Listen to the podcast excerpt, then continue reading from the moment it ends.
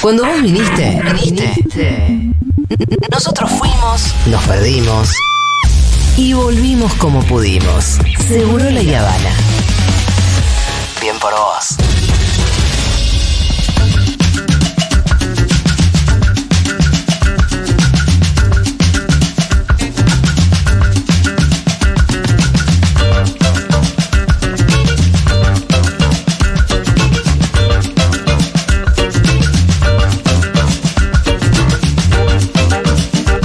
Así, así, así.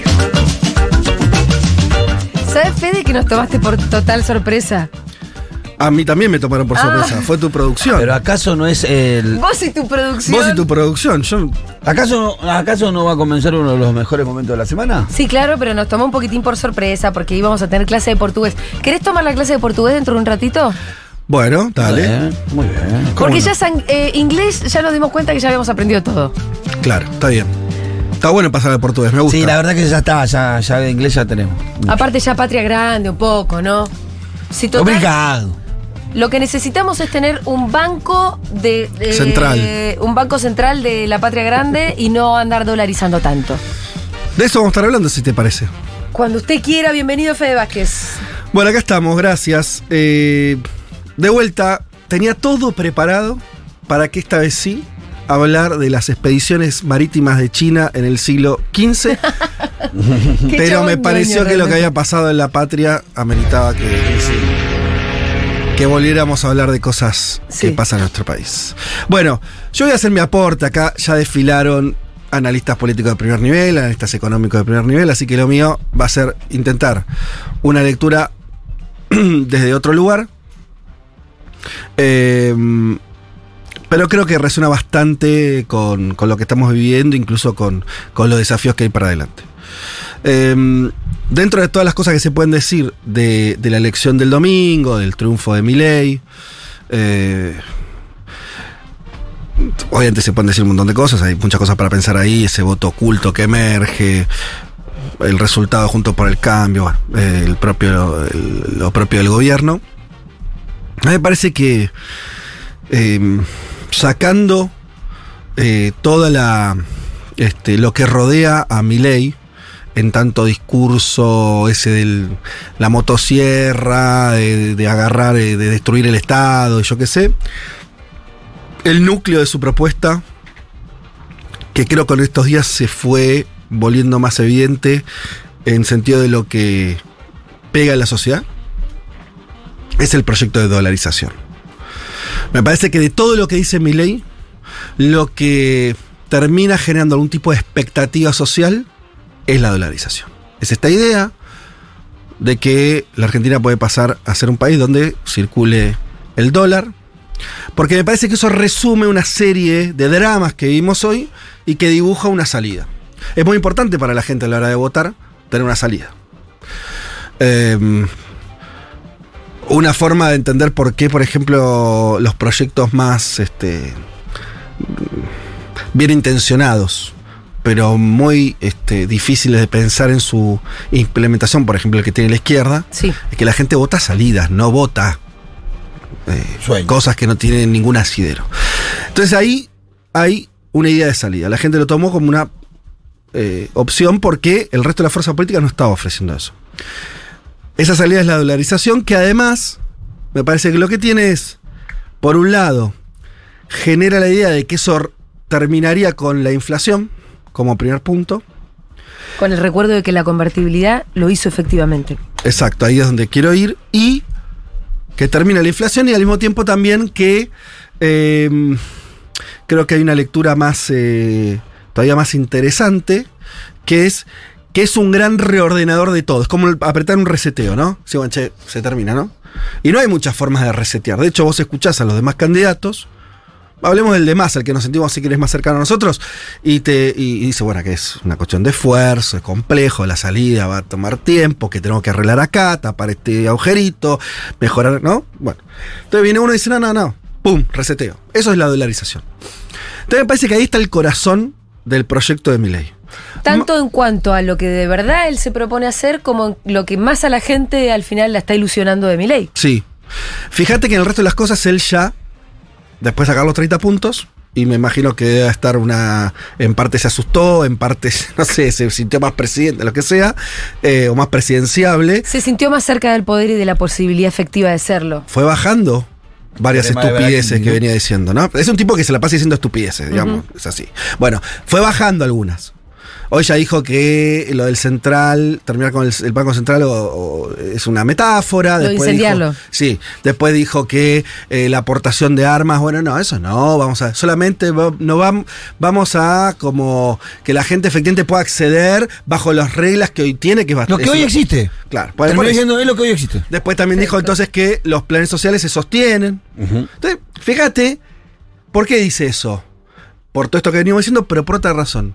Porque esas no son las razones de sus votantes. Si no, no lo diría. Claro. Nos, la gente, y ahí reafirma lo que veníamos diciendo, que la gente no lo estaba votando por el programa, ¿no? Por Más digo, ideológico, libre portación de armas, violencia, terminar con los planes sociales. fascismo. Mirá, mirá qué fácil, en, en 48 horas Sí. ya desactivó todo eso. Sacó esa parte. Sí. Eh, el núcleo es la dolarización. Eso lo interesante es que también nos permite ver que es mi ley la Argentina. Yo sé que hay una tentación. Ustedes saben que sigo los temas internacionales, tenemos el programa los domingos. Entonces sería muy fácil que, eh, o, más o menos incluso lógico, que yo viniera a plantear, bueno, mi ley es parte de una ola internacional que tiene un montón de configuraciones similares, liderazgos carismáticos fuertes, agendas eh, de ultraderecha, Peinados raros. peinados raros, este, Eso es un factor común. formas estrambóticas, ¿no? Entonces vos te- es fácil dibujar Sí. eso. Ahora yo creo que no es así. ¿Sabes que se lo dije a Alfredo Serrano eh, el otro día, el domingo en la transmisión? No sé si lo llegaste a ver porque fue muy al final. Le dije, bueno, no somos tan originales, somos parte de una ola. Y él me dijo, "Mm, tampoco, pero con- me parece que con otros argumentos. De los que vas a entrar vos ahora. No, lo que dijo fue que hay un montón de países donde también emergieron unas nuevas derechas que al final no llegaron. También yo le dije, bueno, en otros Que no países son, sí gana- llegaron. que no son, gana- ganadoras. Sí, eso es otra historia. Para más, eso yo no, no diría eso porque, mire, tranquilamente puede ser el próximo presidente. De hecho, hoy lo sería. Si la gente votara hoy, creo Sí. que ganaría en primera vuelta. Entonces, no me parece eso. Sí me parece. A ver, me parece mal cuando sale la ultraderecha si se cree que eso hace que vos son todas cosas que son calcadas. En realidad lo que pasa es. Hay un sentido general Algo hay. para. Sí, por supuesto. Hay un sentido general. Y eso es un sentido general, también lo, charlamos varias veces acá, tiene que ver con que la potencia, la mayor potencia occidental, tiene una oleada ultraderecha dentro del Partido Republicano, Trump y demás. Eso, no hay manera que eso no impacte. ¿Sí? Eh, culturalmente, ideológicamente. Lo tenés en Europa. Tuviste la experiencia de Bolsonaro, que un tipo que ganó, gobernó, después perdió la reelección a penitas, pero tenés un, eso es un ejemplo eh, Sí. exitoso en algún punto. Bien. De vecinos. De Sí. España, de cercanos. Sí.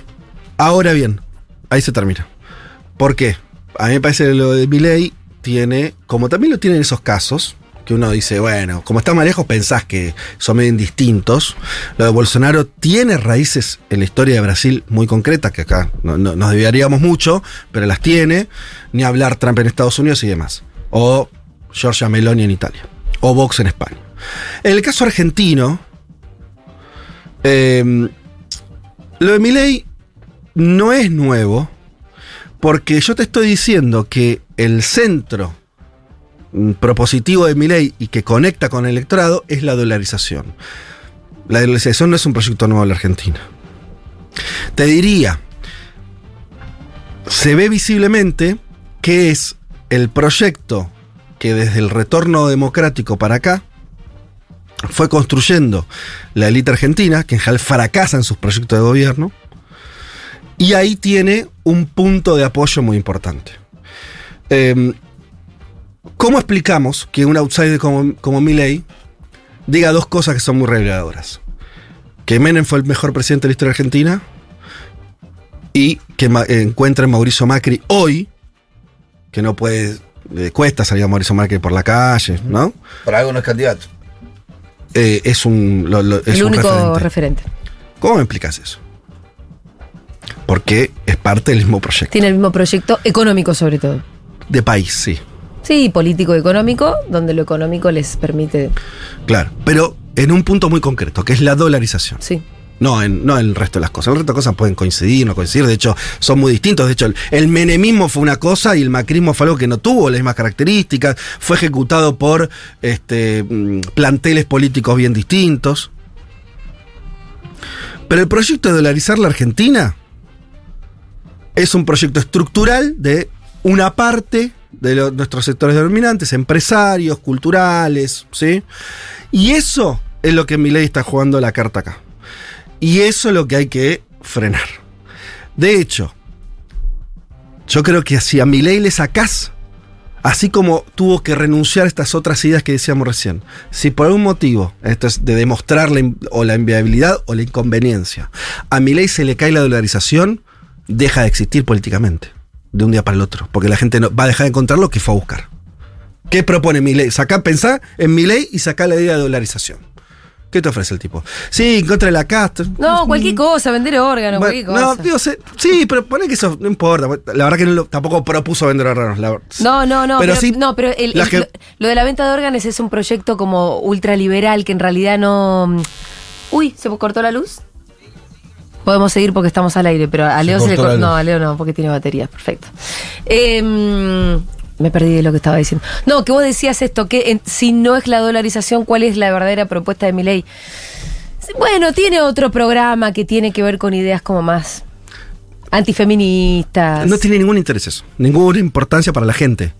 Olvídate Milei, lo que piensa Milei. Milei está loco. Ahora, los que lo votaron no, ya lo dijimos eso, saldamos de debate bien. La gente no estaba votando para antifeminismo, ni siquiera está votando. O sea, esto, esta- estas.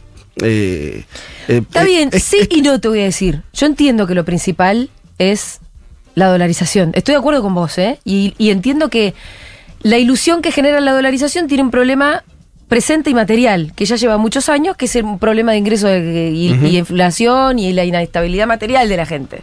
Es concreto eso. También creo yo que las ideas fachonas que tiene mi ley, a mí me da miedo, yo sé que no son parte de eh, la mayoría de la, de la cabeza de los votantes, me da miedo que empiecen a permear. Tampoco que no están, ¿eh? Tampoco que ya... Está bien, ahora empezó a matizar, pero las dijo, las recontradijo mil veces. Por supuesto. Pero eh, en la Argentina siempre, acá, bueno, de- sigo yendo a la historia, porque me parece que ese es el, el punto para entender esto. Así como la, la dolarización es un proyecto transversal a distintos elencos políticos, pero que en sí mismo son las tres M's, Milei, Macri y Menem, Sí. comparten. ¿Sí? ¿Te puedo robar lo de las tres M? Sí, ya, ya, ya lo regrabé, amiga. Lo recontragrabé al Se lo voy a robar yo. Entonces, entonces, ¿por qué es importante entenderlo? Por entenderlo que esto no es un fenómeno que emerge, no entendés qué pasa, entonces la gente se volvió loca. Pará. En la Argentina hay un proyecto dolarizador desde los años 90 muy claro. Tan claro que te voy a leer. Eh, todos tenemos en la cabeza la convertibilidad de caballo, ¿no? Sí, sí. Y Menem, principio de los 90. En el 99, esa convertibilidad ya da todas las muestras de estar muy agotada. ¿Por Sí. qué? Lo hablamos ya, no andemos, pero Se en el gastó 99 toda la guita también. en el 99 ya no quedaba mucha guita y sobre todo ya en una, en una situación recesiva. La economía había dejado de crecer y demás, ¿sí? Le voy a leer parte de una noticia, una nota este, en el año 99, enero del 99 todavía. Menem dejó de, ser presidente en diciembre del 99, ¿sí? Sí. Era el último año de Menem. Ya no estaba Le Caballo, quedaba un año entero. ya no estaba Caballo, ¿sí? Pero se empezaba a jugar la continuidad del proyecto de Menem, quién iba a ser el, el próximo gobierno, y estaba muy claro que ya había un problema con la deuda, un problema con la recesión, bla. Y dice, em, Menem sale, en medio, además había habido una, una especie de, de corrida contra el Real, bueno, en Brasil. Son muy pocos los que pueden estar en contra de esta idea, arriesgó Menem, y agregó que un régimen monetario único beneficiará a la gente. Lo que quiso demostrar es que está dispuesto a todo con tal de mantener a flote su más preciado capital político, la convertibilidad. Carlos Corach y Alberto Coan, dos de los funcionarios más importantes de Menem, se encolumnaron inmediatamente detrás de la propuesta. Abro comillas. Sí, históricamente cuando tuvimos algún temor fuimos al dólar o actualmente cuando alguien saca un crédito paga menos si es en dólares que en pesos. ¿Por qué no dolarizar la economía? Lo que también da una posibilidad para que bajen las tasas y tengamos una moneda más tranquila, argumentó Cohen. Desde el mismo gobierno, lo que se imaginaban como la profundización de la convertibilidad era ir hacia la dolarización, que era directamente lo que era un peso, un dólar, saca la parte del peso, te queda un dólar, ¿sí? Era lo que, lo que esos imaginaban. Tan es así, después viene el gobierno de la Alianza, el fracaso, el 2001, caos. Menem va a las elecciones del 2003 con qué idea? Con una sola idea. ¿Dolarizar? Dolarizar. Ah, mira. ¿No se acuerdan? No. Por supuesto. De hecho, todo el debate a partir del 2001-2002 es entre devaluadores y dolarizadores. Terminan ganando los devaluadores con eh, Dualde. ¿Sí? Que termina devaluando el peso. Vamos a un régimen donde el peso ya no va a ser un dólar, ¿se acuerdan ustedes? Eh, la gente golpeando, pidiendo sus dólares, especificación asimétrica, ¿se acuerdan? Sí, o sea, sí, básicamente sí, eso sí me acuerdo. Todo ese proceso fue decir, se termina la convertibilidad, ahora el peso, y no, no vale un dólar, ¿vale? Eh, tres pesos vale un dólar, cuatro pesos, dos pesos, terminó por ahí, ¿sí? Una devaluación fuerte que es lo que generó la- los índices, índices de pobreza del 2002 y todo eso. Pero la economía, la, la economía se reorienta de otra manera y después sigue el rumbo, eh, retoma el crecimiento, Kirchner y demás. Pero, en el 2003, Menem propone la dolarización. ¿Quién ganó en el 2003 las elecciones del primera vuelta? Menem. Bien, con ese discurso. Y Es con más- el bagaje de un gobierno que había hecho Sí. desastre. ¿Ustedes creen que los, solamente los sectores de altos ingresos votaron a Menem? No. No. porque sacó 24 puntos. No podés sacar 24 más de- si, si no te votan un poquito de todo. Exacto. Trabajadores. Y muchos pobres. La campaña de Menem, esa de Vamos Menem, que es, por- es la tercera. Vamos, Menem, sí. Son todos laburantes, ¿no? Y ahí vos podés imaginarte que había una conexión de vuelta con la idea de, che, de este quilombo, ¿cómo salimos? Eh, dolaricemos, terminemos de, de cumplir, ¿sí? Entonces, primero, la dolarización es un, un- un- no es una locura de mi ley. No viene de ahora. Es un proyecto, es el único proyecto económico real que tiene eh, los sectores dominantes argentinos. Una parte de ellos, a no todo el mundo le conviene. A no todos los empresarios le convendría la dolarización. Ese es otro tema. Pero entendámoslo históricamente, Sí. porque es una batalla que se viene librando la sociedad argentina desde hace 30 años. Eh, y frente a cualquier escenario donde empieza a crecer la incertidumbre, sea por inflación o por recesión, aparece de vuelta esta idea. Claro, tiene- desapareció durante el kirchnerismo, la idea. Y claro, Justamente por eso. Sí. Porque claro, ahora, ¿cómo no? no? Sí, en el- se terminó de hablar en el 2013, se retomó esa idea mediado del macrismo. O después de las consecuencias del macrismo. exacto. Como en la vez anterior.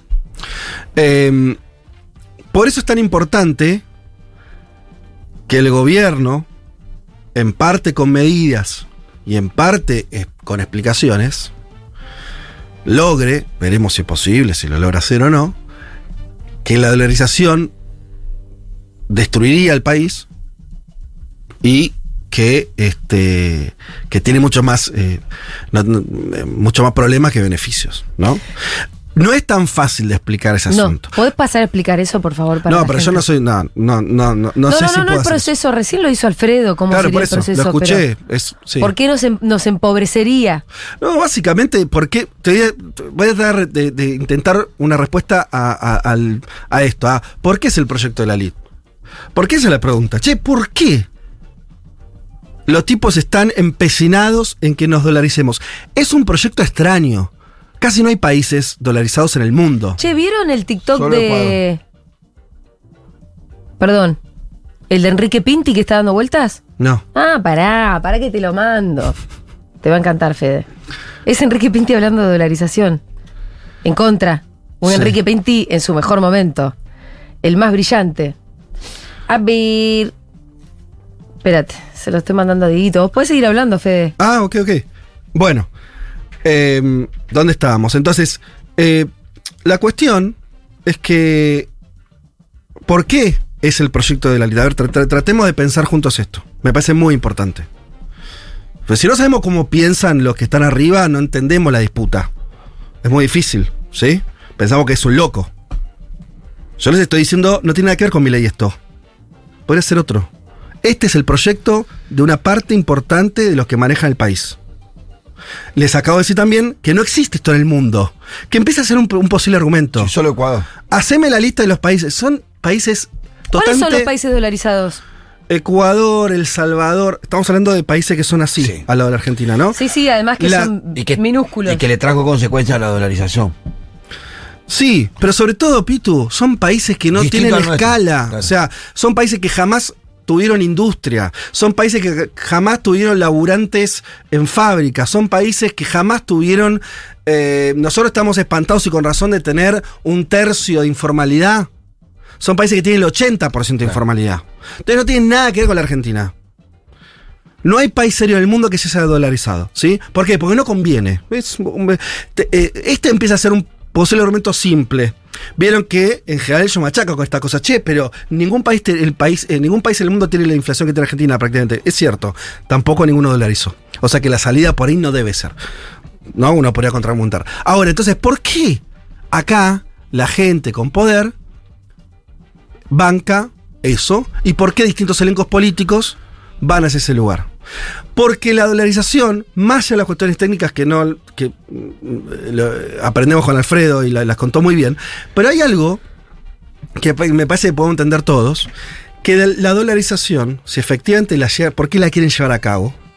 Porque sería una forma no sangrienta, y en este país la élite siempre, cuando logró imponerlo, en fue con, con bastante violencia, no sangrienta, de terminar de construir, en realidad, de destruir el país que se viene intentando construir con sus problemas desde la década del 40 eh, acá, y cambiar la regla de juego completamente. ¿Por qué? Porque básicamente haría que el Estado no tenga posibilidad de política económica, Claro. prácticamente de juego, en ese sentido. La industria argentina no tendría ningún sentido, porque vos pasarías inevitablemente a... a Primarizar tu, tu economía. Exacto. Que pues fue lo que pasó en Ecuador, lo poco que tenía se primarizó porque se hizo Exacto. eh, es- es un país exportado. ¿Y qué es lo importante ahí? Se acaba la discusión política. Se Sí. acaba. Los dos modelos, se termina. ¿Sí? Porque Un es simple muy... administrador es el gobierno. Exactamente. Un simple administrador. Entonces, para los sectores dominantes, la dolarización al final es una forma de cambiar las reglas. Vamos a ir discutiendo otras cosas. Sí, poner un modelo para siempre sobre una cosa, por lo menos esa que es la económica, que no es poca. Exacto. Ya está. De hecho, ¿sabes E- quién esa dice? discusión la cerramos. ¿Sabes quién está diciendo esto eh, por estos días? El propio Caballo. Que la diferencia que tiene con Milei es que él cree que hay que dolarizar después de no sé qué momento. Pero él dice, 20 el 2024-2025 Argentina está lista para dolarizar. ¿Y cuál- dónde lo justifica? ¿Por qué dice? Porque de esa manera no volvemos nunca más atrás. Entonces es una forma de reordenar la vida Sí. económica, social de la Argentina bajo otros parámetros. ¿Sí? Lo que decía Alfredo hace un ratito era que además congela la foto de cómo tenés la distribución. Claro. Exacto. Congela la foto. Entonces, si hoy tenés una distribución muy desigual, de ninguna manera vas a poder ahora revertirla. Exacto. Entonces, porque además lo que hace es quitarle al Estado argentino. Porque, de- mira, de vuelta lo mismo. Milei agarra la lapicera y empieza a tachar ministerios y el CONICET, todo- todos nos espantamos. No tiene mucha O sea, eso, eso lo reconstruís. ¿Sí? Cierra el ministerio y otro la abre. Cerrás una agencia, eh, hace daño. La reconstruís. Sí, esto es. Te no quedas sin moneda, no la reconstruís. No la reconstruye. Entonces es quitarle una parte importante del poder al Estado y entregársela, en este caso a otro país, ¿no? directamente a Estados Unidos. Pero básicamente te enajenás de un poder. Porque hay que recordar, otra cosa que se parece mucho a Menem, a Macri y a Milley, es que lo que ellos quieren es que los gobiernos tengan menos poder, no más poder. Claro. Menem también era muy consciente de eso. ¿eh? Cuando él privatiza, él se saca los quilombos de arriba, de encima. Sí. Dice, bueno, listo. Esto no me ocupo, esto no me ocupo, esto no, no me ocupo. Se habla poco de Menem, o se habla mal. Se lo romantiza de una manera estúpida. Menem. Son pocos hizo- los que hacen eso igual, Fede. Son unos tuiteros locos. eh, cuando el, el drama de Menem no es solamente que privatizó en términos que, que malo ideológicamente. Vos en la Argentina tenías, antes de Menem, el Ministerio de Educación de la Argentina. Tenía a su cargo la educación de la Argentina, las escuelas de este país. Menem las provincializó. O sea, el gobierno dejó de tener la educación.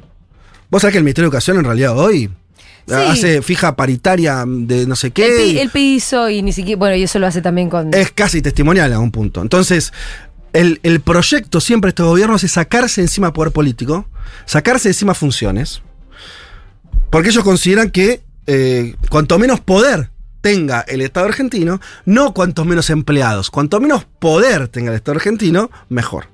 Cualquiera que más o menos no sea, eh, no, no- no juegue para ese lado, te das cuenta que eso es una desgracia, tener menos poder. No, puedes hacer menos- puedes solucionar menos problemas. Entonces ahí me parece Sería- que está. y también te agregaría esto, porque vos recién decías, bueno, eh, básicamente es entregarse o entregarle una parte de tu administración a otro país que es Estados Unidos, los que fabrican los dólares, ¿no? Hay gente que hasta se puede comer la de, uy, entonces vamos a hacer como Estados Unidos. No, hay que mirar a esas pequeñas casi colonias de Estados Unidos. Sí, eh, mirá, O, o como decías, ¿cuáles son los países dolarizados? Sí. Ecuador, Salvador. Sí. No, no son como Estados Unidos. No, claro, no son pequeños Estados Unidos tampoco, tenés No. razón. No, por- pero eh, eso me parece que es bastante que cualquiera puede sentir que eh, no es que te vas a convertir en Nueva York, ¿no? No sé. No, bueno, está bien, por eso me parece que el tema a trabajar es este. El de la dolarización, porque me parece que ahí está un poco el asunto. Y otra cosa que quería decir también en términos históricos. Sí. ¿Querés escuchar el viral de, Ah, dale, dale, dale. de Pinti? Dale. ¿Ya lo tenés? A ver. este sorete verde que ustedes ven acá es el dólar. El dólar adquiere proporciones de sorete ladrillo, que no deja pensar a nada. Obnubila a la pobre gente de la República Argentina, sobre todo a la gente de medio pelo, que cree el pobre que es rico porque tiene dólares. Se le engaña pichanga de los grandes hijos de puta de arriba, de acá y del extranjero, que para hacer grandes negocios le conviene el uno a uno y le conviene la dolarización. Entonces, cobran en dólares, roban en dólares y se llevan en dólares. Y el boludo, porque cree que se pudo comprar dos departamentos que después lo tiene que vender por la mierda directamente, cree que tiene plata y que se le conviene. Cuando un país pierde su unidad monetaria, pierde todo. Porque no podés tener la misma moneda de la primer potencia del mundo cuando vos sos el culo del mundo y le debes a esa potencia cientos de miles de millones de dólares. Pero el argentino pelotudo que tiene esta porquería que es como un tumor verde, no piensa, porque no le deja como una especie de embolia cerebral. Esta cosa verde arriba, asquerosa, del dólar, es hija de un germen degenerado que está más arriba y que no se ve acá, que es el germen extranjerizante. Todo lo que viene de afuera es mejor. A tal punto ha creído a la gente que todo lo que viene de afuera es mejor, que hay muchos argentinos que no se creen argentinos. Dicen, somos europeos. No sos europeo, pelotudo. Sos argentino y latinoamericano. ¿Qué tiene de malo ni de bueno? Es la verdad. Ah, no, yo soy europeo. Bueno, bien. Pinti en los 90, ¿no? Claro, sí, no, no sé qué fecha es, pero debe sí, andar por ahí. el- se ve un archivo noventoso. Claro. Eh, lo, lo otro que, que iba a comentar me parece que por ahí también puede servir, que es esta idea que estamos todos con lógica muy asustados porque además de la cuestión de la dolarización, eh, y no solamente Milei, metamos también a Bullrich también, todo este eh, estos discursos sí decididamente más fascistoides, no ultras, este mm, mano dura y demás. Esto en la Argentina no es nuevo en lo más mínimo, no tiene cero novedad. Solo voy a citar algunos casos que van a empezar a recordar. En este país hubo alguien que en el 87-88 se levantó en armas contra la democracia, fracasó y después fue diputado y ministro de Seguridad, estoy hablando de Aldo Rico. Y, construyó una fuerza política muy votada, muy popular en los 90, el Modín. En este país hubo alguien que masacró, torturó y desapareció a muchas personas en Tucumán y después fue gobernador de Tucumán, votado por los ciudadanos, que fue Bussi. No es una novedad de la ultraderecha en Argentina. No es una novedad del discurso facho. Patti, que hoy creo que está purgando penas en la cárcel, fue intendente de Escobar y circulaba en los medios de comunicación como hoy lo hacía Milei. El comisario. Un asesino. ¿Sí? Un asesino. Milei no es un asesino. Burri todavía no es una. O sea, gente asesina. ¿Se entiende? Directamente. Esa es nuestra historia. Entonces, siempre tuvimos eso y siempre hay una parte de la sociedad argentina que mira para ese lado. El tema es cuando eso se junta con demandas económicas, como está pasando ahora. Y ahí tenés el quilombo. Quiere decir, ¿por qué ahora se está impregnando y antes no? Porque ahora tenés, estás una coyuntura crítica. ¿Sí? Pero no es tan distinto esto que estas emergencias otras que yo te decía, que también aparecen en momentos particulares. Volviendo a lo que decía el Pitu, ¿por qué durante toda la década kirchnerista todo eso perdió un poco de, de- Bueno, porque evidentemente era muy difícil o era menos eh, interesante proponer eh, ese tipo de políticas cuando la gente estaba mejor, tenía la, la vida económica un poco más ordenada, la perspectiva de futuro, porque la verdad que no es que en el 2007 la gente estaba re fenómena, o el barrio Pitu las cosas ya No, estaban todavía le faltaba. Pero, supongo, te lo pregunto, había una Ten- perspectiva, sí, ¿no? Vos decías, che, me fue mejor eh, este año que el año pasado. Veníamos mejorando año a año, entonces pensábamos que esa mejora iba a continuar. Es que ese es todo el punto. Por eso votábamos al kirchnerismo, por esto le renovábamos la confianza a Cristina, porque por eso Cristina sacó el 50 y pico por ciento de los votos. La perspectiva de que vas a estar mejor es bastante distinta a la perspectiva de que vas a estar peor. Entonces, me parece que ahí está, está un poco el, el meollo. Pero tengamos en cuenta que en Argentina los núcleos fachos eh, de discurso eh, punitivista, todo lo que le quieras cargar, existieron y tuvieron votos. ¿Sí? Y, y a veces muchos. En este caso más. También porque hay una ola más general internacional, ¿eh? Pero responde a algo que, que viene en camino. Ahora, esto lo digo justamente para sacarle un poco el miedo. Quiere decir, ¿es parte de, de- de la vida política argentina estos discursos? Sí, te los encontrás. López Murphy, ¿no? Es más, te voy a decir algo gracioso. ¿En qué parte le está sacando el miedo? Pará, ahí voy. Da muchísimo miedo todo lo que estás diciendo. En que son coyunturales. No, pero estás diciendo que si llega la dolarización no te la sacas nunca más. Más que coyuntural va a ser parte de una etapa muy oscura de nuestra historia argentina. Claro, pero yo no estoy diciendo que, eso va a terminar así. Lo que estoy diciendo es que estás en esa encrucijada. Lo que estoy diciendo es el, el núcleo programático de mi ley es la dolarización.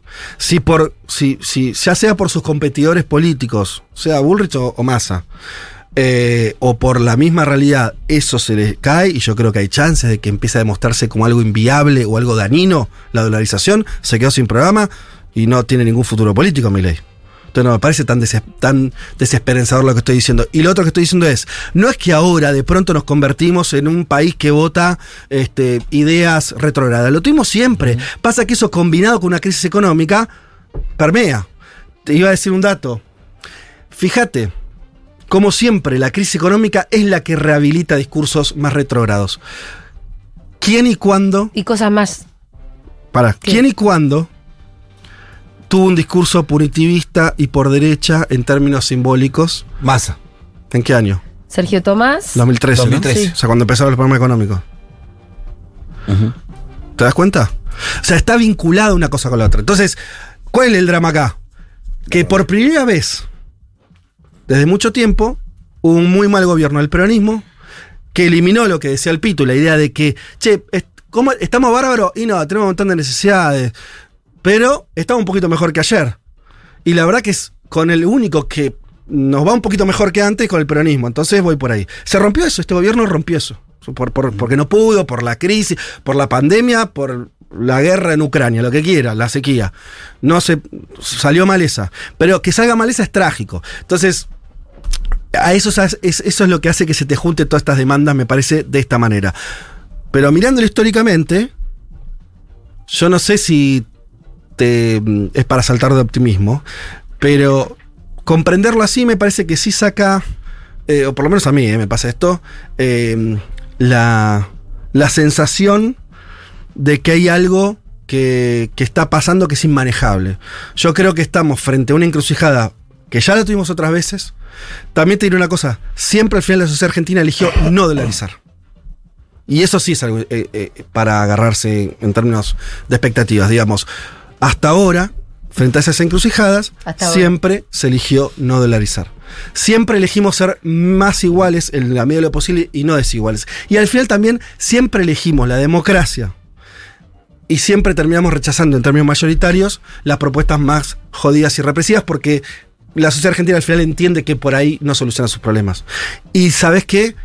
La salida de mi ley donde empieza a decir que no va a habilitar la, venta de armas, que no va a prender fuego el Banco Central, que no va a sacar los planes, es porque al final sabe que eso no garpa.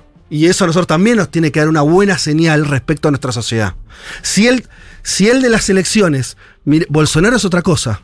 Bolsonaro, en discursivamente, ¿eh? porque después también man- mantuvo los planes sociales y eso, pero hay gente que va para- sigue yendo para los extremos porque sabe que su sociedad lo acompaña, la Argentina no. Entonces me parece que sí hay elementos para, para no pensarlo trágicamente.